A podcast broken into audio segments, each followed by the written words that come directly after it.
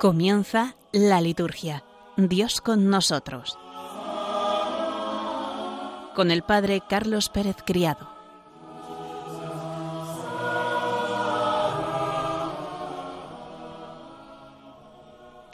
Buenas tardes, queridos oyentes de Radio María. Bienvenidos un lunes más a nuestro programa La Liturgia, Dios con nosotros.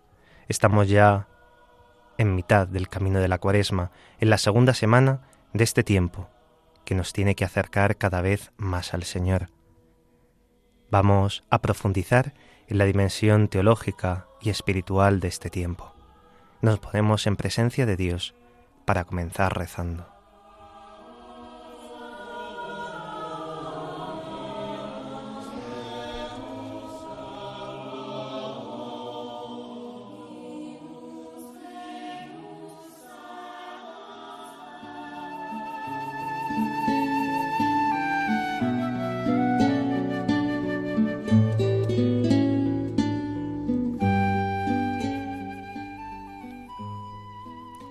Del Evangelio según San Lucas. En aquel tiempo tomó Jesús a Pedro, a Santiago y a Juan, y subió a lo alto del monte para orar. Y mientras oraba, el aspecto de su rostro cambió, y sus vestidos brillaban de resplandor. De repente dos hombres conversaban con él.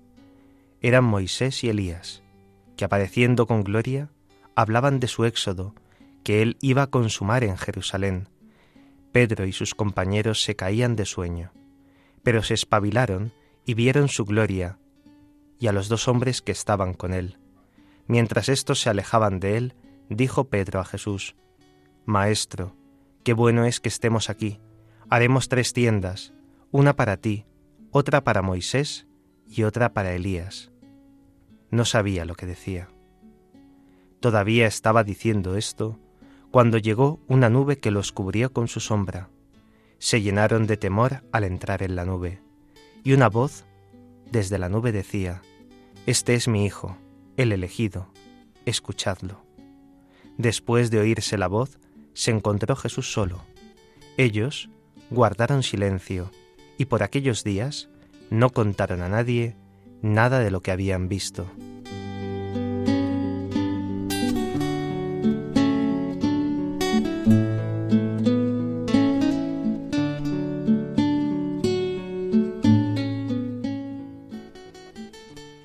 Lucas es el único que menciona algo sobre el contenido de la conversación de Jesús con Moisés y Elías.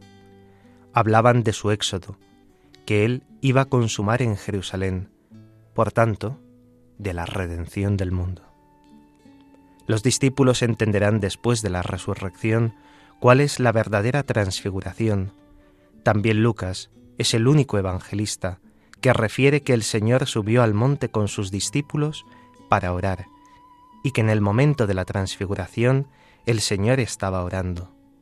Con ello, aprendemos que toda oración del cristiano es transformante y transformadora. Es dejar espacio en lo cotidiano a la presencia y luz de Dios que ilumina lo interno y lo externo. La voz del Padre, la presencia del Espíritu y el cuerpo transfigurado profetizaban el misterio pascual, será en este cuerpo glorioso del Señor donde quedará definitivamente sellada la alianza de Dios con la humanidad, una alianza que originalmente empezó con la de Abraham mediante la arcaica ceremonia descrita en la primera lectura que escuchábamos el domingo, que produce los mismos signos, sueño profundo y terror ante el Señor. Es un acontecimiento no cerrado en sí mismo, sino abierto al futuro. Del padre Rafael Serra, en el calendario directorio del año litúrgico.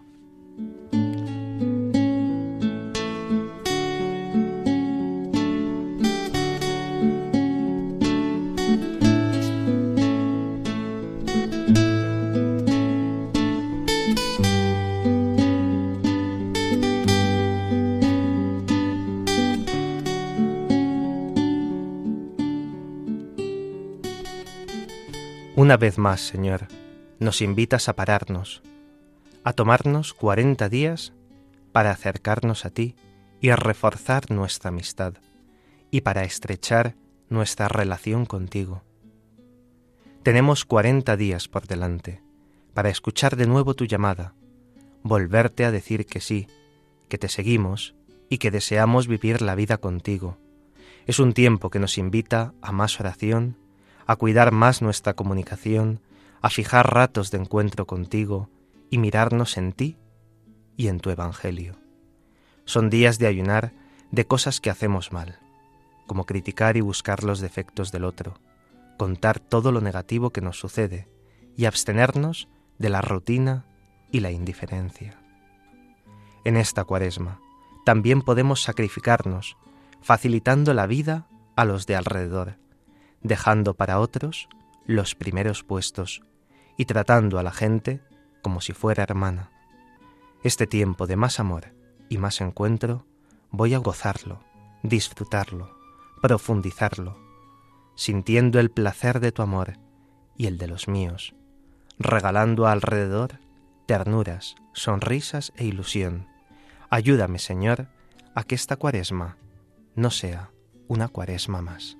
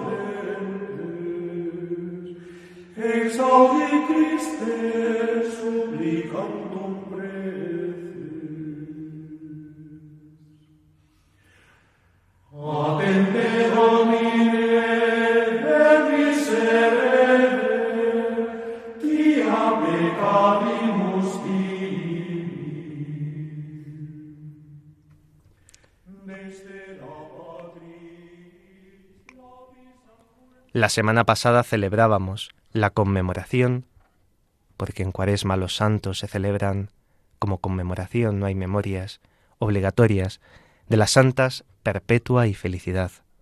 Perpetua era una joven madre de 22 años que tenía un niño de pocos meses. Pertenecía a una familia rica y muy estimada por toda la población.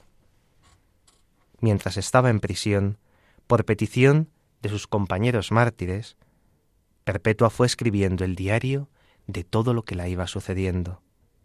Felicidad era una esclava de Perpetua. Era también joven, y mientras estaba en la prisión, dio a luz una niña, que después la comunidad cristiana se encargó de criar. Los acompañaron en su martirio unos esclavos, que fueron apresados junto a ellas, y su catequista, el diácono Sáturo, él las había instruido en la religión y las había preparado para el bautismo. Los documentos más antiguos nos narran el martirio de estas dos santas. Eran inmensamente estimadas en la antigüedad, y San Agustín dice que se escuchaban los relatos de su martirio con mucha devoción por parte de los fieles. Los documentos que han llegado a nosotros nos narran lo siguiente. En el año 202, el emperador Severo mandó que los que siguieran siendo cristianos y no quisieran adorar a los falsos dioses, a los dioses del imperio, tenían que morir.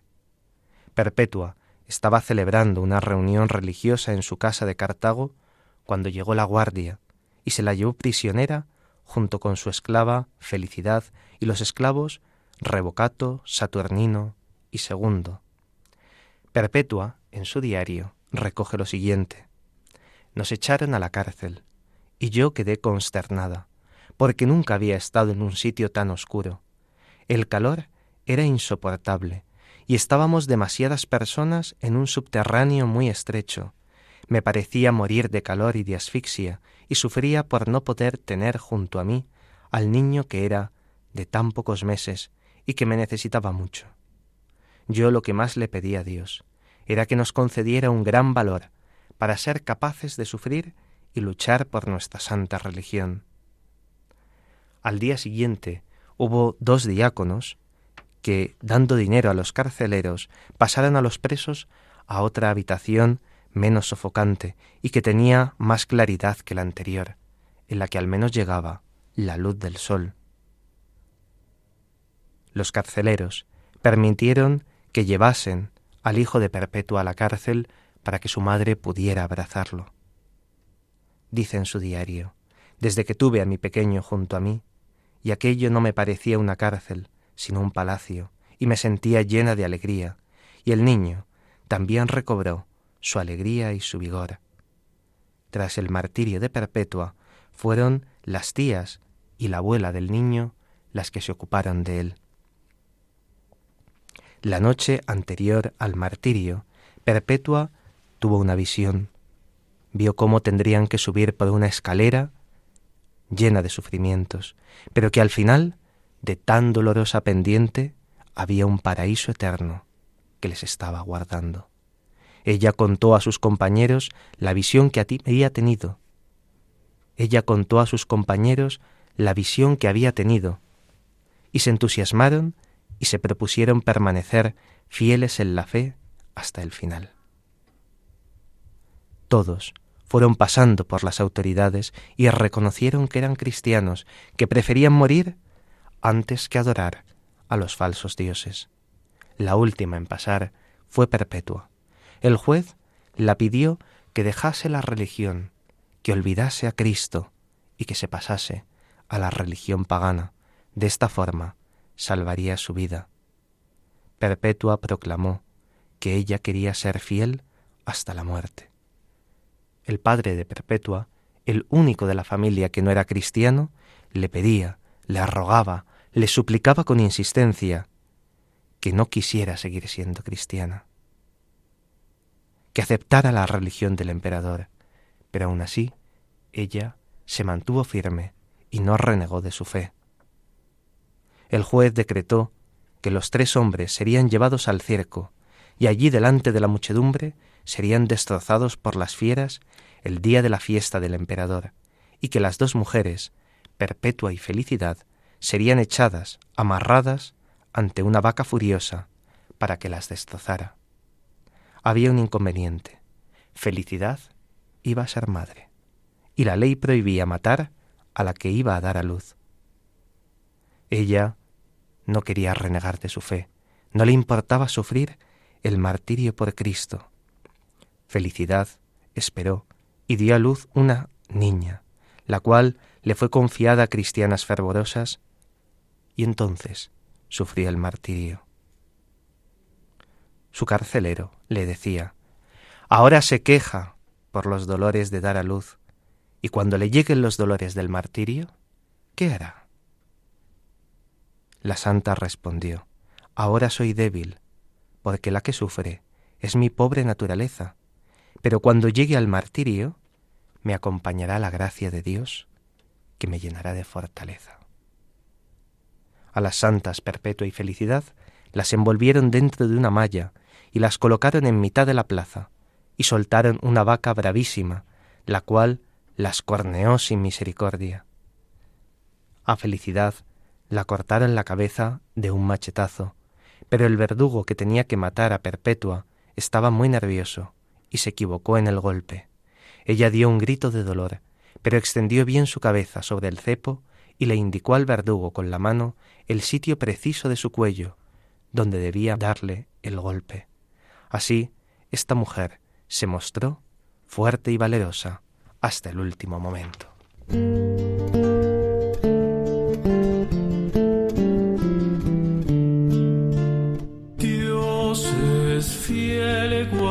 Siempre su alianza, libra al pueblo de toda esclavitud.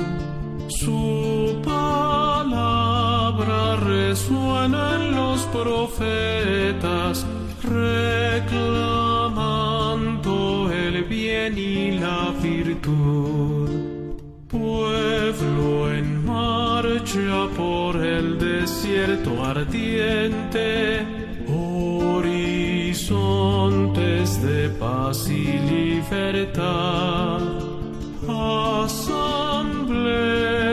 de Dios, eterna fiesta, tierra nueva, perenne heredad.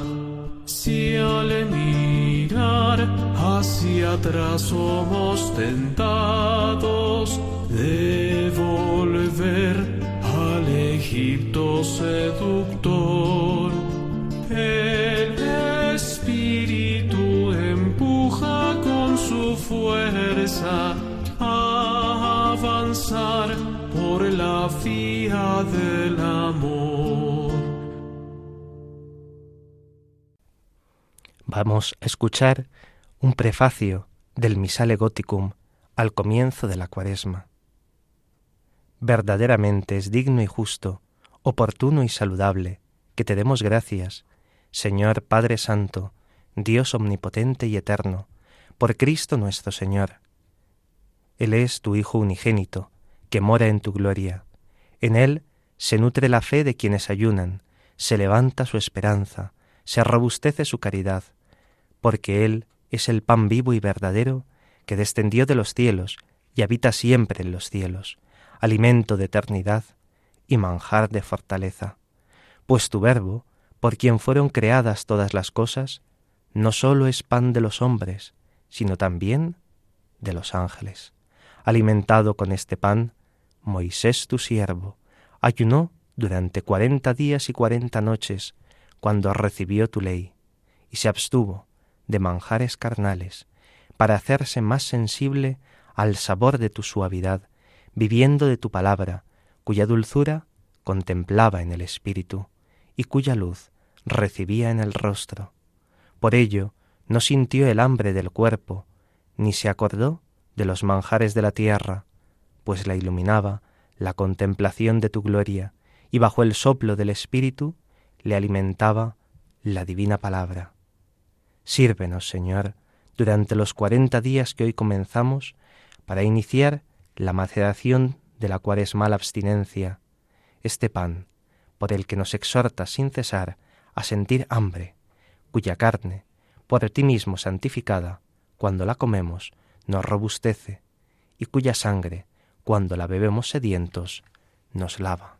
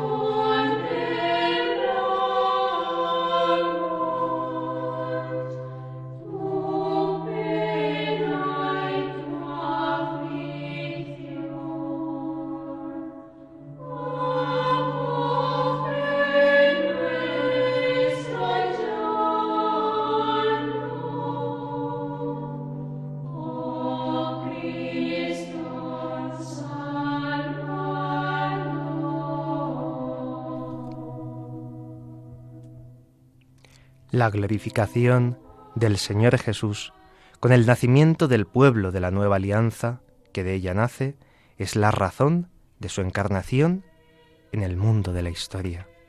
Desde el inicio del ministerio Jesús dice, todavía no ha llegado mi hora. Lo repetirá a lo largo de su ministerio, no es aún mi hora. Al término de su vida mortal podrá decir, sin embargo, con todo el peso de su significado teológico, ha llegado la hora de que sea glorificado el Hijo del Hombre en el capítulo 12 de San Juan. Y esto será rubricado con el testimonio de la voz del cielo. Juan da testimonio de que la misión capital que le confió el Padre había llegado en ese momento cuando dice, antes de la fiesta de Pascua, sabiendo Jesús que había llegado la hora de pasar de este mundo al Padre, habiendo amado a los suyos que estaban en el mundo, los amó hasta el extremo. Había comenzado la glorificación de Jesús. La Pascua de Cristo se convierte también en la Pascua de los hombres, sus hermanos. Y como dice la carta a los Hebreos, conforme a esta voluntad, todos quedamos santificados por la oblación del cuerpo de Jesucristo, hecha una vez para siempre. La Iglesia ha recibido el mandato del Señor, celebrar de manera ininterrumpida la Pascua del Señor hasta que Él venga en la plenitud de la historia. Si la Pascua es todo, se adivina ya que la cuaresma solo tiene sentido, solo tiene razón de ser si está orientada hacia la luz de la Pascua. Todo lo que la sitúe fuera de esta dimensión pascual destruye la perspectiva propia de la cuaresma, no le da su verdadero sentido, termina destruyéndola. La misión de la cuaresma es la preparación para la Pascua, es anticipar y saborear progresivamente los bienes pascuales que son celebrados durante una larga solemnidad, durante cincuenta días en los que se prolonga el misterio de esa noche santa de la Pascua. En el leccionario podemos encontrar en las lecturas de la misa distintas etapas en la cuaresma. Las lecturas dominicales nos dan a conocer el sentido más propio de la cuaresma. Podemos descubrir tres etapas. La primera corresponde a la primera y a la segunda semana en la que nos encontramos inmersos. El sentido global de la cuaresma nos ayuda a poner el acento en la renovación personal de cada uno de nosotros, entroncándola con la celebración de la Iglesia. La segunda parte de la cuaresma corresponde a la tercera, a la cuarta y a la quinta semana. Ahí encontraremos cómo las lecturas van variando dependiendo del ciclo A, del ciclo B, del ciclo C. La tercera etapa de la cuaresma comienza con el Domingo de Pasión, conocido popularmente como el Domingo de Ramos. A lo largo de la cuaresma encontramos unos grandes temas que nos preparan intensamente para la celebración del misterio pascual de Cristo. El tema de los sacramentos es fundamental. De hecho, es una de las dimensiones propias de la cuaresma, la preparación para los sacramentos de la iniciación cristiana. Por eso, cualquiera de los años, aunque no sea ciclo A, podemos coger las lecturas dominicales del ciclo A para el domingo tercero, cuarto y quinto. Ahí encontraremos los temas de las grandes catequesis bautismales, los grandes temas en los cuales tenían que ser y tienen que ser también a día de hoy exhortados aquellos que van a recibir los sacramentos de la iniciación cristiana. Si estas lecturas largas y preciosas del Evangelio no se hacen en la liturgia dominical, es muy conveniente que los lunes, tranquilamente, se puedan escuchar. Y si no se cree conveniente hacerlo en la celebración comunitaria fuera del año A, nos vendría muy bien a nosotros que cojamos nuestro leccionario y que profundicemos en esos textos. Son largos, ciertamente, muy largos, varias páginas, pero son de un contenido teológico, de una profundidad altísima. Y por eso nos vendría muy bien coger esos relatos y leerlos tranquilamente, como si nosotros mismos fuésemos catecúmenos, que nos vamos a preparar para recibir los sacramentos, para recibir al gran sacramento, al mismo Cristo resucitado. Hay temas fundamentales también en el tiempo de Cuaresma, el desierto, la alianza, la llamada a la conversión. El tiempo de Cuaresma es propiamente un tiempo de desierto, un tiempo en el cual nos quitamos de todo aquello que no es necesario, de todo aquello que nos impide ir a lo esencial en nuestra vida cristiana. Como escuchábamos el domingo anterior, el primero de Cuaresma, Jesús fue llevado por el Espíritu al desierto. También nosotros, cuando entramos en la Cuaresma, cuando entramos en el desierto de nuestra propia vida, no estamos solos, vamos acompañados del Espíritu Santo, que es el que nos guía durante ese tiempo. Ahora, el tiempo de Cuaresma es un tiempo especialmente neumático, es decir, que tiene una especial asistencia del Espíritu Santo para que podamos renovarnos interiormente, para que podamos examinar nuestra vida, podamos hacer examen de conciencia. ¿Qué me aparta del Señor? ¿Qué me aleja de ti, Señor? ¿Qué cosas me acercan a los demás y me acercan también a ti? ¿Qué cosas tengo que quitarme o qué cosas tengo que dar de las mías? ¿O cómo tengo que darme a los demás? El desierto es una dimensión muy importante en la vida cristiana y también su acentuación en el tiempo cuaresmal.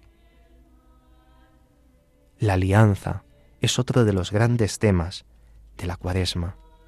Hemos de renovar esa alianza con Dios, una alianza que tantas veces se rompe por el pecado, pero que Dios mantiene siempre con una fidelidad constante.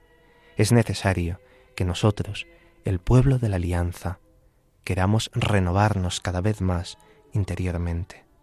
Es un tiempo fundamental de conversión. Esto significa volvernos a Cristo, volvernos a Él, dejar cuantas cosas están de lado a Cristo en nuestras vidas para acercarnos plenamente a Él. Necesitamos de un corazón plenamente purificado para celebrar el misterio de la Pascua. Es muy conveniente que en nuestras parroquias, en nuestras comunidades, hagamos celebraciones comunitarias del sacramento, de la reconciliación, con la confesión y absolución individual de cada uno, que es algo necesario y fundamental y de lo cual no podemos prescindir.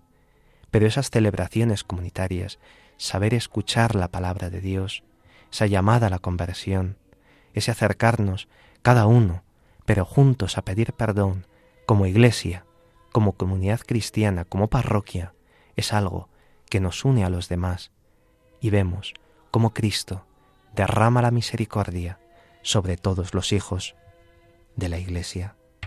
Vamos a hacer un momento de oración con el popular canto de Antonio Alcalde, Nos has llamado al desierto.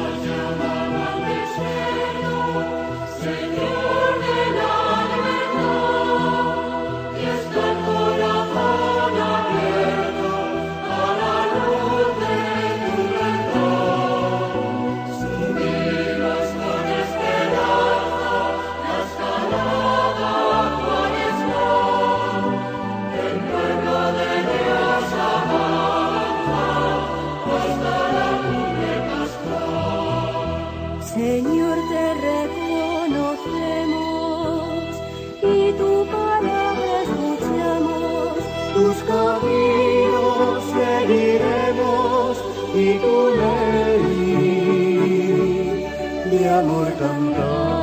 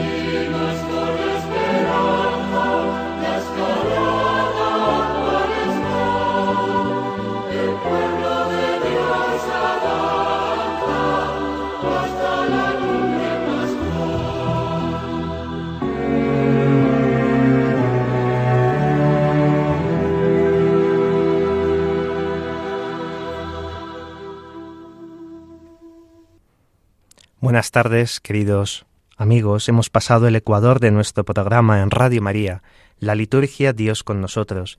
Les acompaña en el micrófono el Padre Carlos Pérez Criado y en el control Javi Esquina. Hemos escuchado el himno Nos has llamado al desierto, cuyo texto es de Bernardo Velado y cuya música es de Antonio Alcalde, párroco madrileño de la parroquia de Nuestra Señora de Covadonga. El texto de este himno es un texto original, pero está inspirado en unas fuentes, tiene unos orígenes. Está inspirado en el prefacio quinto de Cuaresma y también en uno de los himnos latinos para este tiempo de Cuaresma, Iam Christe Sol Justicie. El himno latino en el que se inspira nos anuncia la llegada del día del Señor, en el que todo florece, y se nos anuncia, con su luz y su alegría, la misericordia del Señor. En la primera estrofa se canta el camino de un nuevo éxodo a través del desierto cuaresmal, inspirándose así en este prefacio quinto de Cuaresma, encaminando ya desde el inicio de la Cuaresma a la Pascua. En la segunda estrofa está el tema de seguir el camino trazado por Jesús y reconocerlo a través de la escucha de la palabra. En la tercera estrofa cantamos la cercanía del día del Señor, la luz de la Pascua, que ilumina la creación entera e ilumina también el camino de la cuaresma y el camino del desierto. La música de este canto es una música funcional y nos ayuda a ponernos en marcha. Es un himno que tiene mucho movimiento, que nos incita al movimiento, es decir, a avanzar y avanzar por la cuaresma, a avanzar por el desierto. Uno nunca puede quedar separado en el desierto, tiene siempre que seguir avanzando, seguir avanzando, para llegar hasta una meta, hasta Cristo, para llegar hasta una meta, hasta la Pascua. La cuaresma es un tiempo largo y a veces se nos puede hacer duro, pero hemos de escalar esa montaña santa de la Pascua. A veces no será cosa de coser y cantar, sino de ir poco a poco, superando las dificultades. El movimiento propio de este canto nos ayuda. Este himno tiene una función, podríamos decir, catequética. Nos invita a retirarnos con Jesús al desierto, a participar de esa experiencia del mismo Cristo, a participar de esa experiencia del pueblo de Israel. El desierto ha de ser para nosotros un tiempo privilegiado de gracia y de conversión, nunca un refugio o una posible huida. En la soledad entramos en nuestro interior, nos quitamos los engaños, nos quitamos toda posibilidad de máscara, y ahí, en el silencio, es Dios el que habla. Es Dios al que podemos escuchar si nosotros queremos, si dejamos que la acción del Espíritu esté dentro de nosotros caminamos con Cristo hacia la resurrección. No podemos instalarnos en el desierto, sino que tenemos que saber que nuestra meta es llegar a Cristo, es llegar a la luz pascual en la que todo florece, ilumina y alienta nuestro propio caminar. Este canto puede emplearse en la procesión de entrada de las misas del tiempo de Cuaresma. Nos hace entrar en la dinámica propia de este tiempo, pero también es muy apropiado este canto para las celebraciones penitenciales comunitarias o también para los tiempos de oración de la comunidad cristiana o de la oración personal. Nos puede ayudar a situarnos para ponernos en ambiente de oración.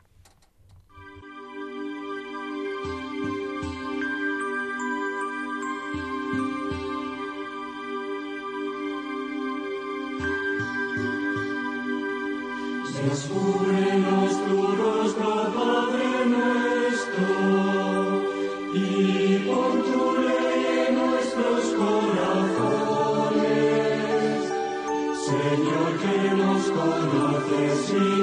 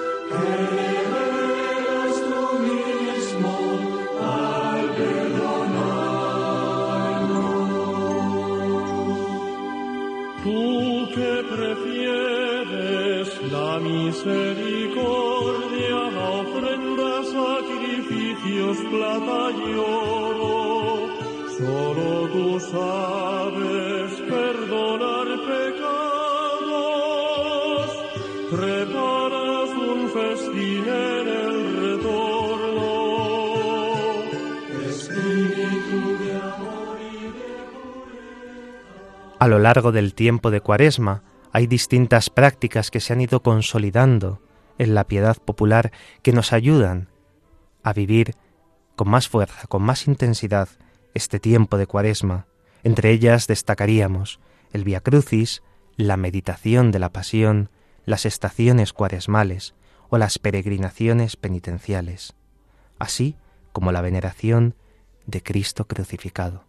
Vamos a ir introduciendo algunas de ellas, destacando algunos aspectos relevantes. La primera de ellas es la adoración de Cristo crucificado.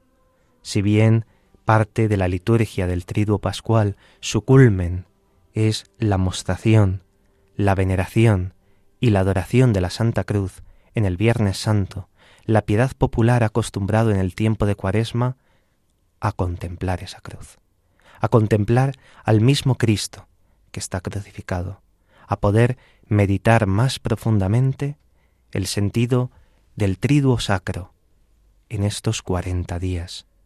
Y así se ha difundido comúnmente la veneración de la cruz, y que los viernes del año y los viernes de cuaresma sea un día especialmente dedicado a la conmemoración de la pasión de Cristo. Contemplando al Salvador crucificado, podemos captar de manera más sencilla, más fácil, el significado del inmenso dolor, de lo injusto. Jesús, el justo, el santo, el inocente, padeció por nosotros, para la salvación de los hombres, y comprendemos también, más fácilmente, cuando los viernes, en nuestra casa, contemplamos un crucifijo o en la parroquia miramos la cruz, comprendemos más aún el valor del amor de Cristo y la eficacia de su sacrificio redentor. En muchos lugares también se hace la veneración del lignum crucis, de esos restos de la cruz del Señor, de ir a venerarlos, de peregrinar hasta los lugares, hasta las parroquias en los que hay un lignum crucis, y ver la cruz del Señor, y ver cuánto amor ha tenido Dios para querer padecer la pasión por cada uno de nosotros. Los cantos, las oraciones, los gestos como la ostensión y el beso de la cruz, la procesión, la bendición de la cruz, son distintas formas que dan lugar a ejercicios de piedad que a veces pueden resultar parecidos, pero que son preciosos por su contenido y por su forma. Es necesario siempre que el misterio de la cruz sea iluminado, que el cristiano no se quede solo en la contemplación de la muerte, sino que sea consciente de que esa cruz es luz, que de esa cruz no se queda todo en la muerte, sino que es justamente desde ahí, desde donde nace la vida. Por eso tiene que ser especialmente vinculado el misterio de la cruz al acontecimiento de la resurrección del Señor, la cruz y el sepulcro vacío, la muerte y la resurrección de Cristo son misterios inseparables. La cruz es expresión también de ese triunfo del poder de las tinieblas. Por eso en tantos lugares la cruz se presenta adornada con gemas, convertida en signo de bendición, es decir, la cruz es cruz gloriosa, porque de ella hemos obtenido la redención por el fruto bendito del cuerpo de Cristo. El tiempo de Cuaresma es también un tiempo especialmente propicio para meditar con detenimiento la pasión del Señor. La Iglesia exhorta a los fieles a que recemos, a que hagamos lectura frecuente, de forma individual o comunitaria, de la palabra de Dios. Pero en este tiempo de Cuaresma, si bien habrá muchas lecturas interesantes y muy importantes, cuyos contenidos esenciales están recogidos en el leccionario, en las lecturas de los días feriales, hay un texto que no puede faltar en nuestra cuaresma, y es la meditación de la pasión, según cada uno de los distintos evangelistas. Qué bueno sería que podamos coger detenidamente un evangelista y leer cómo relata la pasión. Otro día u otra semana, otro evangelista, y así ir con cada uno de ellos, Mateo, Marcos, Lucas, Juan. Juan sin duda va a ser el texto más largo. Y podemos ir comparándolos. ¿Qué sucede en cada uno de los evangelios? ¿Qué aspectos se destacan o qué aspectos se omiten? Juan contiene la narración de la Eucaristía? ¿Juan contiene la narración de la Última Cena? Es una pregunta interesante. Lo descubriréis cuando tranquilamente lo meditéis. La lectura de la pasión del Señor es ya de por sí solo un modo de oración, un modo de oración perfecto, y es especialmente recomendable hacer esta lectura los miércoles o los viernes, que son los días que la Iglesia dedica especialmente al misterio de la pasión, al misterio de la cruz del Señor. Es un día también en el que nosotros podemos hacer con más fervor dolor de los pecados, contemplar cómo mi pecado también estaba ahí. Y el relato de la pasión nos ayudará para encontrar luz en nuestras vidas.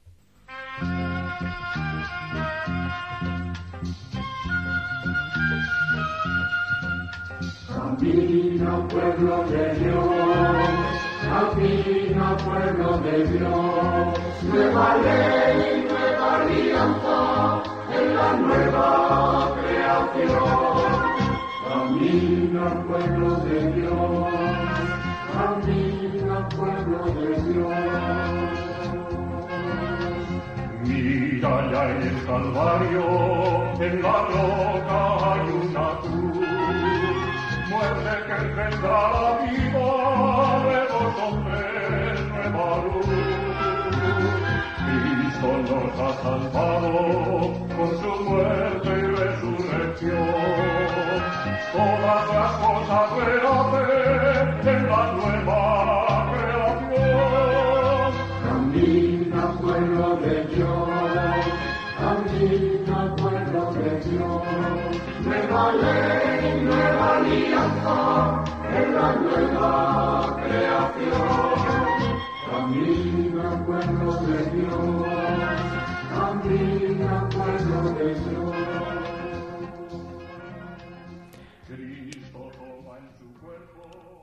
Otra de las prácticas cuaresmales que la Iglesia nos recomienda a lo largo de este tiempo y además podríamos decir de forma encarecida, aunque nosotros hacemos bastante caso omiso, son las estaciones cuaresmales. La Iglesia lo recomienda, que se conserven y que se fomenten las celebraciones litúrgicas cuaresmales a modo de las antiguas estaciones romanas. Esto se encuentra en el misal romano, en las notas previas al tiempo de la cuaresma y también en los números 260 y 262 del ceremonial de obispos. Que se hagan estas estaciones, que se fomenten entre el pueblo cristiano, especialmente presididas por el obispo, el pastor de la diócesis, pero si no puede ser, que se hagan en las comunidades parroquiales, estas estaciones. El nombre, statio, procede del latín, es un vocablo militar que significa estar en guardia, estar en vela, para significar que este modo de proceder es una manera de recordar al cristiano la necesidad de permanecer vigilantes en estos días. Así, hacer estación o estar de estación llevaba implícita la necesidad penitencial de ayunar y de velar en la fe. Fijaos qué bonito. Un día era el estacio especialmente dedicado para estar en guardia y en vela, y el día de antes hacer penitencia para prepararse a ese día en el que se iban a hacer las estaciones romanas, las estaciones cuaresmales. Los fieles se reunían en un lugar fuera de la iglesia para dirigirse después en procesión hasta ella. Donde hubiere, pues se llevaba la reliquia de la Santa Cruz, pero si no, se llevaba la cruz que presidía esa procesión. Se simbolizaba así el camino penitencial de la cuaresma como un tránsito hacia la Pascua. Y era costumbre que en la iglesia estacional hacia la cual se dirigía el pueblo que peregrinaba estuviera engalanada y estuviera abierta al público durante todo el día que le correspondía ese día de estacio. Esta práctica de las estaciones cuaresmales se remonta a los siglos V y VI, pero tiene ya antecedentes en otros lugares de la cristiandad.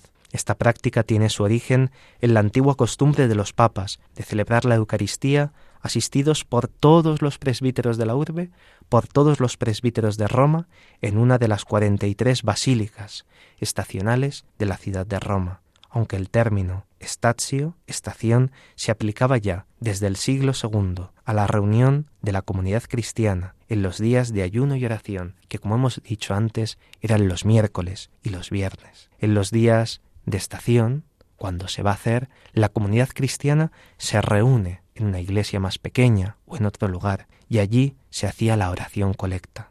El Papa salía desde su palacio, el Letrán, en procesión, iba acompañado por acólitos y por los siete diáconos de Roma, junto con los subdiáconos, y el Papa iba montado a caballo. No se dirigía a la iglesia estacional, sino a la iglesia menor, donde lo esperaba allí toda la asamblea de los fieles. Al llegar entraba la sacristía y ya se revestía con el alba, con la tunicela, con la dalmática, con la casulla, con el palio, con la mitra, y desde allí iba al altar, saludaba al pueblo y decía oremos.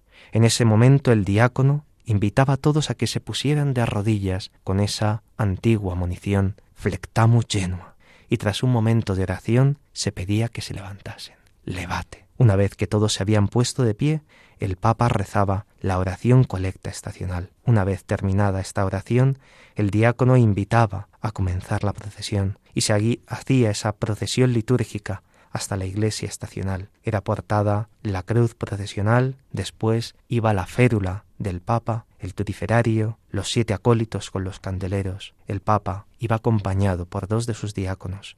Mientras tanto, se acompañaban de himnos penitenciales, y una vez que se acercaban que ya veían próxima la iglesia estacional, el subdiácono, que era el que portaba la cruz, comenzaba las letanías de los santos. Esta es la forma más antigua que tenían estas estaciones cuaresmales, y puede ser muy oportuno que también nosotros las recuperemos. El miércoles de ceniza vemos cómo la estación romana se sigue realizando. Se reúnen la asamblea en la iglesia de San Anselmo y desde allí van a Santa Sabina junto con el Papa para celebrar la Eucaristía. En los demás días de la Cuaresma y de la octava de Pascua también se celebran las estaciones en cada una de las basílicas. Suelen hacerse dos celebraciones, una por la mañana y otra por la tarde. Ya no están presididas todos los días por el Papa, pero esas estaciones cuaresmales se siguen haciendo. Es importante que estas estaciones cuaresmales romanas las traslademos también a nuestras propias diócesis y a nuestras propias parroquias. Pueden tener lugar los domingos de cuaresma o también los días de feria entre semana, los días que sean más oportunos para convocar a la comunidad cristiana.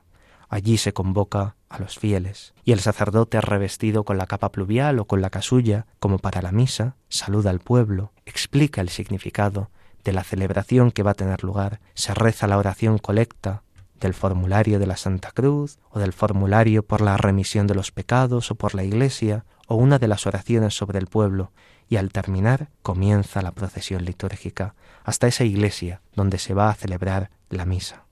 Se van invocando a los santos. Es importante que hagamos especial mención a los santos locales, a los santos de la diócesis o de esa comunidad religiosa. Al llegar a la iglesia donde se va a celebrar la misa, el sacerdote besa el altar y si se emplea incienso, lo inciensa. Es muy interesante que estas celebraciones que unen a todos los fieles para peregrinar se recuperen. Y que se invoquen a los santos. Esta es uno de los papeles muy interesantes de la dimensión de los santos en la cuaresma. No los celebramos como memorias obligatorias, únicamente como conmemoración de una manera muy discreta, pero es importante que los santos, modelos de vida cristiana, nos ayuden en el tiempo de la cuaresma a profundizar y a pedirles que lleguemos con más fuerza hasta el misterio pascual de Cristo. Estas estaciones en los monasterios se pueden adaptar y se pueden hacer en el claustro de la comunidad, invocando a los santos de la comunidad y haciendo, por ejemplo, la estación antes de la misa dominical o hablándolo con el capellán antes de la misa de diario, o si no es posible, antes del rezo de las vísperas del domingo. Toda la comunidad, ya sea monástica, ya sea parroquial, ya sea diocesana, camina juntos al encuentro del Señor, junto con los santos que interceden por nosotros.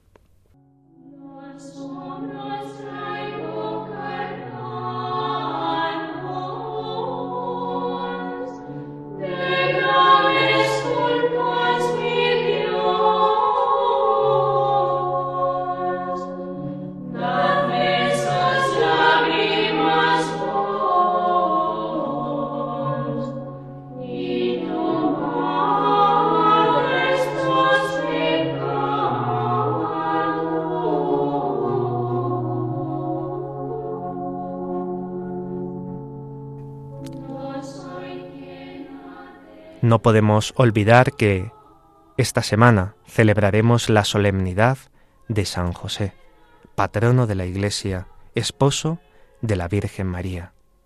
Ya desde sus primeras vísperas la Iglesia festejará a este hombre insigne, a este hombre sencillo, al Padre legal de Jesús, que tantos bienes trae a los cristianos. Vamos a invocar a la Virgen María. Vamos a terminar el programa encomendándonos a la Madre de Dios y lo hacemos con este canto tan típico de la Cuaresma, Ave Regina Celorum. Pedimos también, como se acerca el día de San José, el día del seminario, por las vocaciones y por los seminaristas de nuestras diócesis.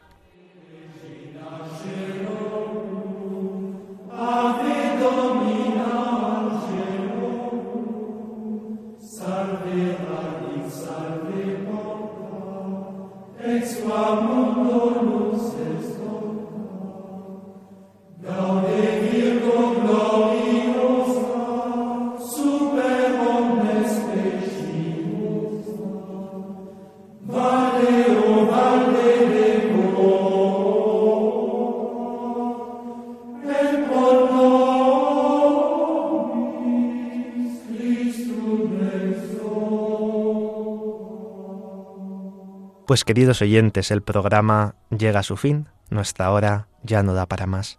Nos hemos quedado sin poder comentar otros ejercicios piadosos, el Vía Crucis, el Vía Matris. Lo haremos dentro de quince días, si Dios quiere. Esta tarde les ha acompañado en el micrófono el Padre Carlos Pérez Criado y en el control Javi Esquina, al que agradecemos mucho su silencioso servicio. A continuación dará comienzo otro programa en Radio María. Les invitamos a que no cambien de sintonía, a que se queden en la casa y que disfruten escuchando la radio de María. Podéis escribirnos para cualquier duda o comentario al email del programa la liturgia Dios con nosotros arroba radiomaria.es la liturgia Dios con nosotros arroba radiomaria.es si quieren volver a escuchar el programa pueden descargar el podcast en la web de Radio María también pueden solicitar el programa en CD llamando al 91 822 8010 o escribiendo a través del formulario de la web de Radio María. Queridos oyentes, muchas gracias por vuestra atención y fidelidad. Y volvemos a escucharnos en 15 días, si Dios quiere.